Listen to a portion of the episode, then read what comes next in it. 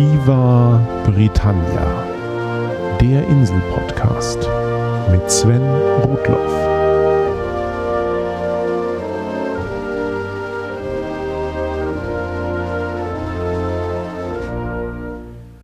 Herzlich willkommen zu Folge 52 von Viva Britannia, dem Podcast über Großbritannien und die Briten. Vor 50 Jahren, am 24. Januar 1965, starb der wohl bekannteste Politiker der britischen Geschichte, Winston Churchill. Jeder kennt ihn von Schwarz-Weiß-Fotos. Untersetzten Herren mit wenig Haar, der, gern mit einer Zigarre bewaffnet, während des Zweiten Weltkrieges als Premierminister Großbritannien gegen die Deutschen führte. Da hört es dann für die meisten aber auch schon auf. Vage meint man einmal gehört zu haben, dass Churchill den Literaturnobelpreis bekommen hat. Aber wofür eigentlich? Grund genug, dieser bemerkenswerten Persönlichkeit eine eigene Folge von Viva Britannia zu widmen. Bereits Winston Churchills Geburt umgibt eine Mischung aus Geschichte, Politik, Glamour und Skandal. Winstons Vater war Lord Randolph Spencer Churchill und dessen Vater wiederum war der siebte Duke of Marlborough. Dieser Adelstitel geht bis ins 17. Jahrhundert zurück. Ein gewisser John Churchill stieg damals vom einfachen Pagen zum gefeierten General auf. Von William von Oranien wurde John Churchill schließlich mit dem Titel des Dukes of Marlborough ausgezeichnet. Da John aber keine Söhne hatte, erlaubte das Parlament, dass der Titel auf seine Töchter überging. Eine davon heiratete einen gewissen Charles Spencer. Und auf diese Verbindung gehen alle späteren Dukes of Marlborough zurück. Der fünfte Duke wollte irgendwann gern den namentlichen Bezug zu seinem berühmten Vorfahren herstellen und bekam die Erlaubnis, bürgerlich nicht nur den Namen Spencer, sondern den Doppelnamen Spencer Churchill zu führen. Und so blieb es bis heute. Allerdings entscheiden sich die Mitglieder der Familie individuell, welchen Nachnamen sie im täglichen Gebrauch führen. Und so kommt es, dass sowohl Lord Randolph Spencer Churchill als auch sein Sohn Winston eigentlich nur als Churchills bekannt sind. Während man ein anderes Mitglied der gleichen Familie nur unter dem Namen Spencer kennt, nämlich Diana Spencer, besser bekannt als Lady Di. Die war eine entfernte Cousine von Winston Churchill. Aber zurück zu Winstons Eltern. Randolph Churchill stieg als Mitzwanziger gerade in die britische Politik ein, als er Jenny Jerome kennenlernte, die Tochter des sehr erfolgreichen amerikanischen Finanziers Leonard Jerome. Der war als König der Wall Street bekannt sehr reich und sehr einflussreich. Seine drei Töchter verbrachten viel Zeit in Europa und mit dem europäischen Adel. Jenny war 20, als sie sehr plötzlich Randolph Churchill ehelichte. Und nur sieben Monate später, am 30. November 1874, kam Söhnchen Winston zur Welt. Jenny war zu dieser Zeit auf einem Ball in der Familienresidenz der Marlboroughs, Blenheim Palace, als plötzlich die Wehen einsetzten. Wenn man einer modernen Legende Glauben schenkt, wurde der kleine Winston während des Balls auf der Damentoilette geboren. Tatsächlich brachte man Jenny in ein ordentliches Schlafzimmer und bis zur Geburt vergingen noch einmal fast 24 Stunden. Viele frühe Biografen machen eine holprige Kutschfahrt dafür verantwortlich, dass Winston zwei Monate vor dem erwarteten Termin zur Welt gekommen sei. Wahrscheinlich ist aber, dass diese Geschichte nur erzählt wurde, um eine voreheliche Schwangerschaft zu vertuschen. Zu überstürzt sei schon die Heirat von Randolph und Jenny in der britischen Botschaft in Paris gewesen. Wie dem auch sei, Winston Churchill wurde in eine einflussreiche Familie geboren und seine Mutter Jenny hatte sowohl für ihren Mann Randolph als auch ihren Sohn Winston große Pläne. Randolph Churchill sollte zu einem bekannten konservativen Politiker aufsteigen und zeitweise sogar britischer Finanzminister werden. Nach langer Krankheit verstarb er aber bereits mit 45 Jahren. Seine Frau Jenny sollte noch zweimal heiraten und zudem werden ihr zahlreiche Affären nachgesagt, unter anderem mit König Edward VII. Zeit ihres Lebens nutzte sie ihre guten Beziehungen und ihr politisches Verständnis, um auch ihrem Sohn Winston mit Rat und Tat zur Seite zu stehen und seine Karriere zu fördern. Wie bereits sein Vater hat sich auch Winston zu Schulzeiten nicht besonders hervorgetan.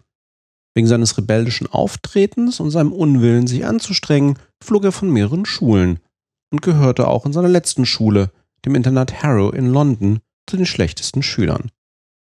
Er war gut in Geschichte und liebte die englische Sprache, weigerte sich aber, sich für andere Fächer zu engagieren.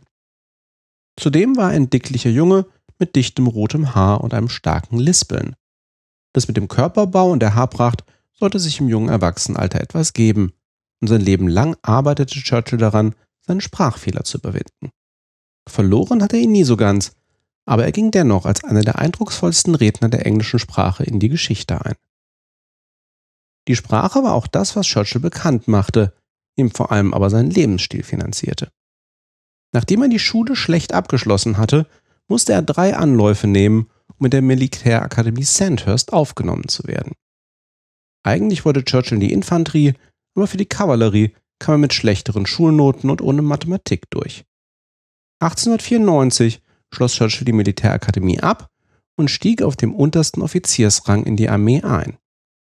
Churchill hatte jedoch einen sehr hohen Anspruch an seinen Lebensstil und er wollte nicht den traditionellen Karriereweg durch die militärischen Ränge nehmen. Stattdessen ließ er sich von seiner Mutter nicht nur finanziell unterstützen, sondern nutzte auch ihren Einfluss, um auf möglichst viele Kampfeinsätze in aller Welt geschickt zu werden. Hier im aktiven Dienst konnte er sich hervortun und als Kriegsberichterstatter wurde er nicht nur bekannt, sondern er konnte auch sein Offiziersgehalt deutlich aufbessern. Dabei glorifizierte Churchill die Taten des britischen Militärs keineswegs, sondern berichtete ehrlich und spart auch nicht mit Kritik an der britischen Heeresführung. Churchill diente in Einsätzen auf Kuba, in Indien und im Sudan. Für einen Bericht über eine Belagerungssituation in Indien bezahlte man ihm so viel, wie er als Offizier in zwei Jahren verdiente. Nach nur fünf Jahren verließ er offiziell den Militärdienst, ging aber gleich wieder als ziviler Kriegsberichterstatter in den Zweiten Burenkrieg nach Südafrika. Dort landete er in Kriegsgefangenschaft, brach aus dem Gefangenenlager in Pretoria aus und flüchtete fast 500 Kilometer über Land nach Mosambik, nur um sich gleich wieder den britischen Truppen anzuschließen und Pretoria zu befreien. So wurde Churchill mit Mitte 20 in seiner Heimat eine Legende. Als Winston Churchill im Jahr 1900 aus Südafrika zurück auf die Insel kam, schrieb er in den folgenden Jahren fleißig Bücher über seine Erlebnisse im Ausland und über die englische Geschichte. Unter anderem aber auch eine sehr erfolgreiche Biografie über seinen Vater Lord Randolph. Der war einige Jahre zuvor, wie gesagt, mit nur 45 Jahren verstorben. Winston und er standen sich persönlich nie besonders nah. Zur gleichen Zeit ging Churchills Mutter bereits ihre zweite Ehe ein mit einem Mann in Winstons Alter. Neben seiner schriftstellerischen Tätigkeit begann Winston Churchill aber nun auch mit dem, woher wir ihn heute vor allem kennen. Er ging in die Politik. Ursprünglich saß er für die konservative Partei im Parlament, wechselte aber nach einem Streit über Schutzzölle auf die Seite der Liberalen. Die sollten auch die folgenden britischen Regierungen stellen, und Churchill bekleidete in dieser Zeit verschiedene Ministerämter. Hier wird auch deutlich, dass die sozialen Ansichten des jungen Churchills bei den Liberalen deutlich besser aufgehoben waren als bei den Konservativen. Zum Beispiel geht die Einführung von Arbeitsämtern und des ersten Mindestlohns in Großbritannien auf sein Konto.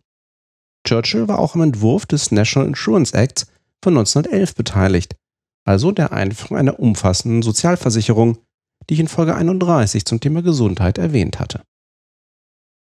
Auch privat tat sich etwas. Im Jahr 1908 heiratete Winston Churchill Clementine Hosier, eine hübsche und intelligente junge Dame, die ebenfalls aus einer britischen Adelsfamilie stammte. Gemeinsam sollten sie fünf Kinder bekommen und die Familienverhältnisse waren wohl insgesamt harmonisch und liebevoll.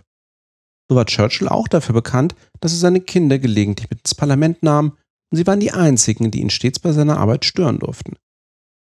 Im Laufe der Zeit legte Churchill auch immer mehr an Gewicht zu und die Statur, in der wir ihn kennen, brachte ihm von seiner Frau Clementine den Kosenamen Park, also Mops, ein.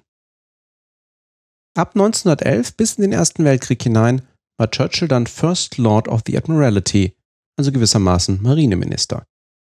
Er förderte die Einführung von Kampfflugzeugen und die Umstellung von Kriegsschiffen von Kohle auf Ölantrieb.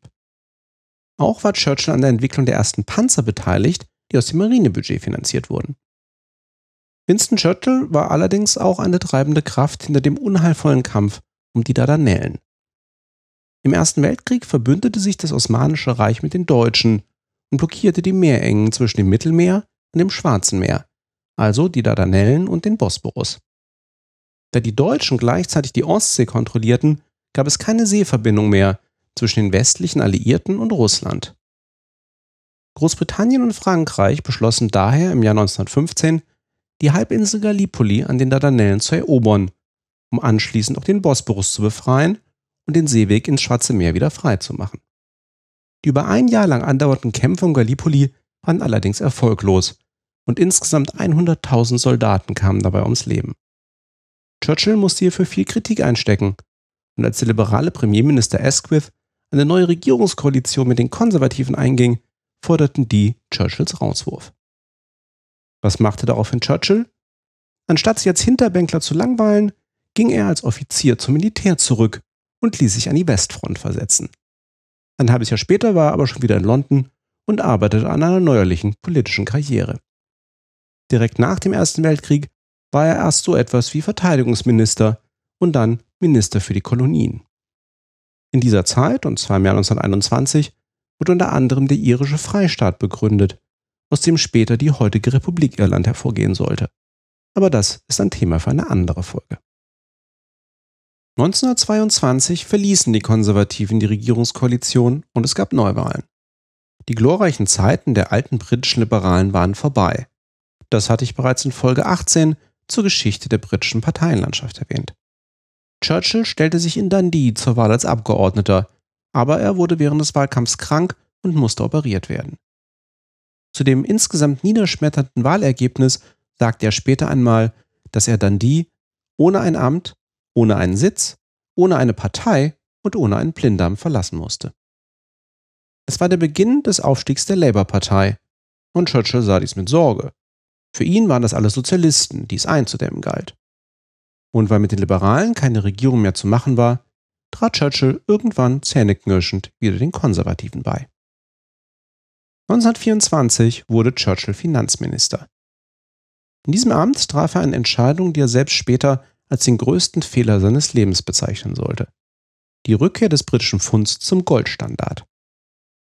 Bis zum Ersten Weltkrieg war das Pfund, wie viele andere Währungen auch, an den Goldpreis gekoppelt. Das war in der Wirtschaft zu Kriegszeiten aber nicht mehr haltbar gewesen. Churchill entschied sich nun, den Goldstandard wieder einzuführen und das Pfund zu stärken. Eine zunächst populäre Entscheidung, die aber für die Insel deutliche Konsequenzen hatte. Die britische Kohleindustrie lag ohnehin da nieder und die Rückkehr zum Goldstandard machte das Pfund gegenüber anderen Währungen zu stark, sodass die Exporte einbrachen und die Kreditzinsen stiegen. Es kam zu einer Wirtschaftskrise mit steigender Arbeitslosigkeit und aus einem Bergarbeiterstreik wurde 1926 ein zehntägiger Generalstreik. Zudem zerstritt sich Churchill mit seiner Partei wieder über Schutzzölle sowie die Unabhängigkeit Indiens. Zu stark müssen Churchills Eindrücke aus dem Militärdienst in Indien gewesen sein, als dass er einen unabhängigen indischen Staat hätte gutheißen können. Hier zeigte er auch durchaus imperialistische Tendenzen. Die Konsequenz? Bei der nächsten Regierungsbildung wurde Churchill erst gar nicht mehr ins Kabinett berufen. Die 1930er hindurch war Churchill am Tiefpunkt seiner politischen Karriere und konzentrierte sich vor allem auf das Schreiben. Er konnte aber auch von gelegentlichen flammenden Reden im Parlament nicht lassen, wenn es ihm um ein wichtiges Thema ging. Dass Churchill 1936 König Edward VIII. überzeugen wollte, nicht abzudanken, um die bürgerliche und geschiedene Amerikanerin Wallace Simpson zu heiraten, brachte ihm auch keine sonderlichen Sympathien im Parlament und im englischen Volk ein. Während all dieser Zeit beobachtete er aber die politischen Entwicklungen. Er warnte vor einer Wiederbewaffnung Deutschlands, aber lange Zeit betrachtete er offenbar den Kommunismus als eine größere Gefahr als den Aufstieg der Nationalsozialisten. Das änderte sich aber irgendwann. Als Hitler 1936 das Rheinland besetzte, erschien Churchill als einer der wenigen Mahner im Parlament, während sowohl Regierung als auch Opposition um die passende Reaktion haderten. Der amtierende Premierminister Neville Chamberlain war bekannt für seine sogenannte Appeasement-Politik dem deutschen Regime gegenüber. Mit anderen Worten, Chamberlain wartete lieber ab und versuchte sich mit den Deutschen gutzustellen, um eine Eskalation zu verhindern. Hitler war das bekanntermaßen gleichgültig. Im September 1939 marschierte er in Polen ein und endlich sah sich selbst die britische Regierung gezwungen, Deutschland den Krieg zu erklären. Am gleichen Tag wurde Churchill wieder zum First Lord of Admiralty ernannt und ins Kriegskabinett berufen. Als Marineminister riet Churchill dazu, wichtige Häfen im neutralen Norwegen frühzeitig zu sichern, bevor die Deutschen sie einnehmen konnten. Chamberlain und der Rest des Kabinetts widersprachen Churchill, und die Deutschen taten genau das, was dieser vorhergesagt hatte. Und darüber hinaus griffen sie im Mai 1940 Frankreich an. Nach dieser Fehleinschätzung traute niemandem Chamberlain mehr zu, das Land im Krieg zu führen. Und nach langen Diskussionen wurde König George VI., dem stotternden König aus dem Film The King's Speech, vorgeschlagen, Winston Churchill zum Premierminister zu machen.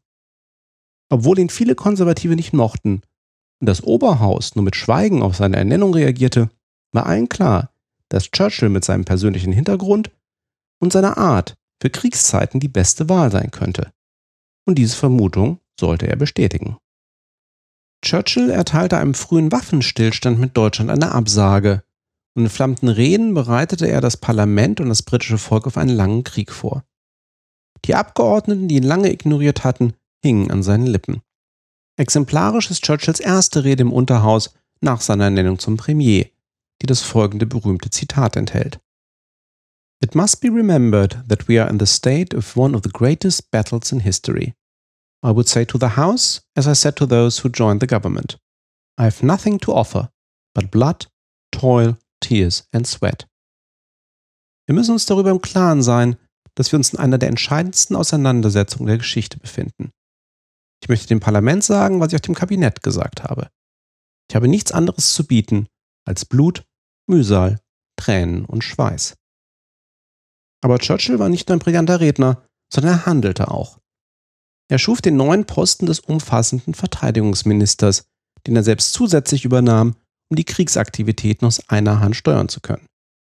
Gleichzeitig beauftragte er seinen Freund, den Industriellen und Zeitungsmagnaten Lord Beaverbrook, mit einem umfassenden Ausbau der Luftstreitkräfte. Dieser Schritt sollte sich als kriegsentscheidend erweisen. Ohne den langen Widerstand Großbritanniens und den nachhaltigen Ausbau der Luftwaffe hätte es keine echte Plattform für die Alliierten gegeben, Deutschland zu besiegen. Churchill pflegte eine enge Partnerschaft mit dem amerikanischen Präsidenten Roosevelt und später auch mit dessen Nachfolger Harry S. Truman. Und angesichts der deutschen Bedrohung sprang der Antikommunist Churchill auch über seinen Schatten und verhandelte mit Stalin über den gemeinsamen Kampf gegen die Nationalsozialisten. Eines der kontroversesten Themen des Zweiten Weltkrieges war die strategische Flächenbombardierung nicht-militärischer Ziele in Deutschland, um die Bevölkerung gegen Hitler aufzubringen. Köln und Hamburg wurden in Großangriffen dem Erdboden gleichgemacht. Das bekannteste Beispiel ist aber sicher die Bombardierung Dresdens im Februar 1945. Das Kriegsende war schon zum Greifen nah und Zehntausende Flüchtlinge aus den deutschen Ostgebieten hielten sich in der Stadt auf. Dennoch entschied man sich zur Bombardierung. Es ist eine der bis heute umstrittensten Militäraktionen der Alliierten. Man könnte jetzt darauf verweisen, dass auch die Deutschen Flächenbombardierungen durchgeführt haben, aber die moralische Grundfrage bleibt.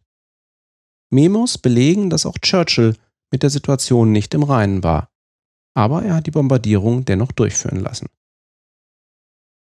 An dieser Stelle muss ich erwähnen, dass Churchill bereits bei seiner Ernennung zum Premierminister 65 Jahre alt war. Das merkt man ihm in der Öffentlichkeit aber nicht an, er wirkte so agil, als wäre er 20 Jahre jünger. Dennoch macht ihm seine Gesundheit zunehmend zu schaffen. Er litt leichte Herzinfarkte und erkrankte 1943 an Lungenentzündung. Immer wieder brachen auch seine psychischen Probleme hervor.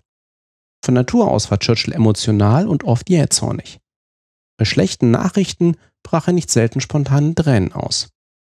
Zudem hatte Churchill sein Leben lang mit Depressionen zu kämpfen. Während des Krieges lebte er in ständiger Anspannung. Auch heute kann man Spuren davon an seinem Stuhl im Winston Churchill Museum sehen. Die rechte Armlehne ist zerfurcht von seinem schweren Siegelring, mit dem er auf die Lehne schlug, wenn er ungeduldig oder wütend war. Und in der linken Armlehne befinden sich tiefe Kerben seiner Fingernägel, so fest krallte er sich. Whisky und Zigarren waren hier seine Art der Selbstmedikation. 1945 kam der Zweite Weltkrieg zum Ende und damit auch Churchills Zeit als Premierminister. Er war der richtige Mann zur richtigen Zeit gewesen, aber nun sorgten sich die Menschen um den Wiederaufbau. Bei den Unterhauswahlen errang die Labour-Partei zum ersten Mal eine Mehrheit und konnte allein regieren. Obwohl er bereits über 70 Jahre alt war, dachte Churchill nicht daran aufzuhören und wurde Oppositionsführer. Gleich nach dem Krieg setzte sich ausgerechnet Churchill vehement für den demokratischen Wiederaufbau Deutschlands und für ein vereintes Europa ein, beginnend mit einer neuen deutsch-französischen Partnerschaft. Für ihn kam den westdeutschen Gebieten eine zentrale Rolle für ein starkes und friedliches Europa zu. Bereits in einer Rede im Jahr 1946 sieht er die Teilung Europas in einen demokratischen und einen kommunistischen Teil kommen. Er ist es, der in dieser Rede den Begriff des Eisernen Vorhangs prägt. Gleichzeitig sieht er Großbritannien und den Commonwealth etwas weiter abseits vom Kern Europas stehen, mit den Vereinigten Staaten als einem bevorzugten Partner. Diese Ambivalenz sollte bis heute die britische Position in der Welt prägen. 1951 wird Winston Churchill noch einmal Premierminister. Und diesmal setzt er sich als Führer der Konservativen für soziale Reformen ein. Ganz so, wie er es am Anfang seiner Karriere bei den Liberalen tat.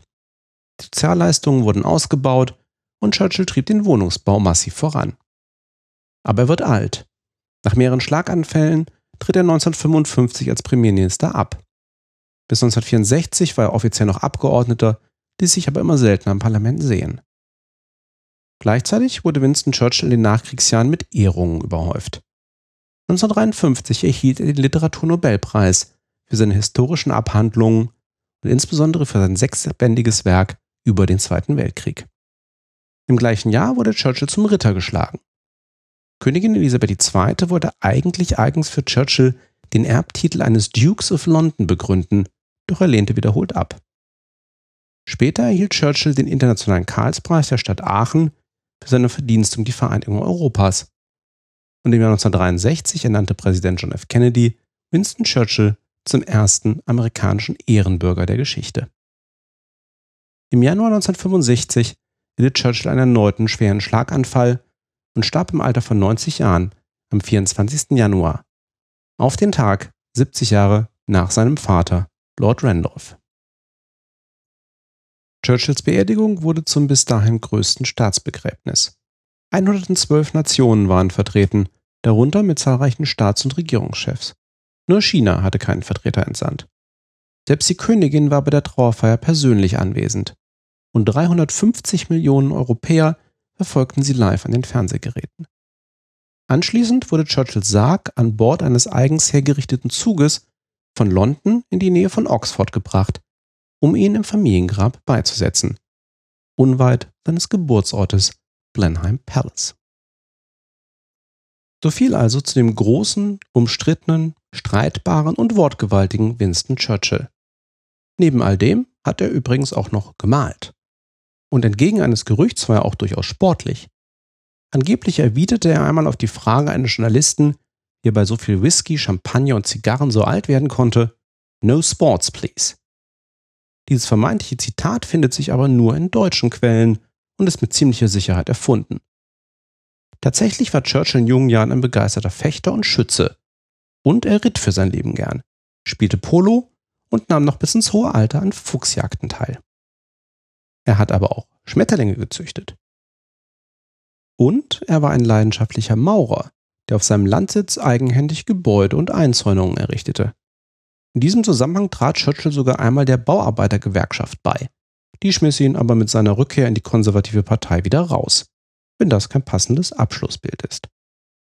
Mein Dank geht an Hörer Jan Stich, der Winston Churchill als Thema vorschlug. Wer noch mehr über diesen bemerkenswerten Mann wissen möchte, findet insbesondere in diesen Tagen viele Pressebeiträge über ihn.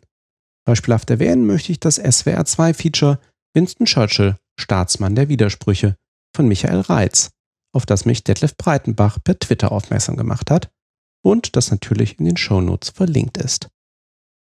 Und auch in der kommenden Folge geht es um ein Thema, zu dem es schon die eine oder andere Hörerbitte gab. In zwei Wochen sprechen wir uns wieder. Thanks for listening. Cheers and bye bye.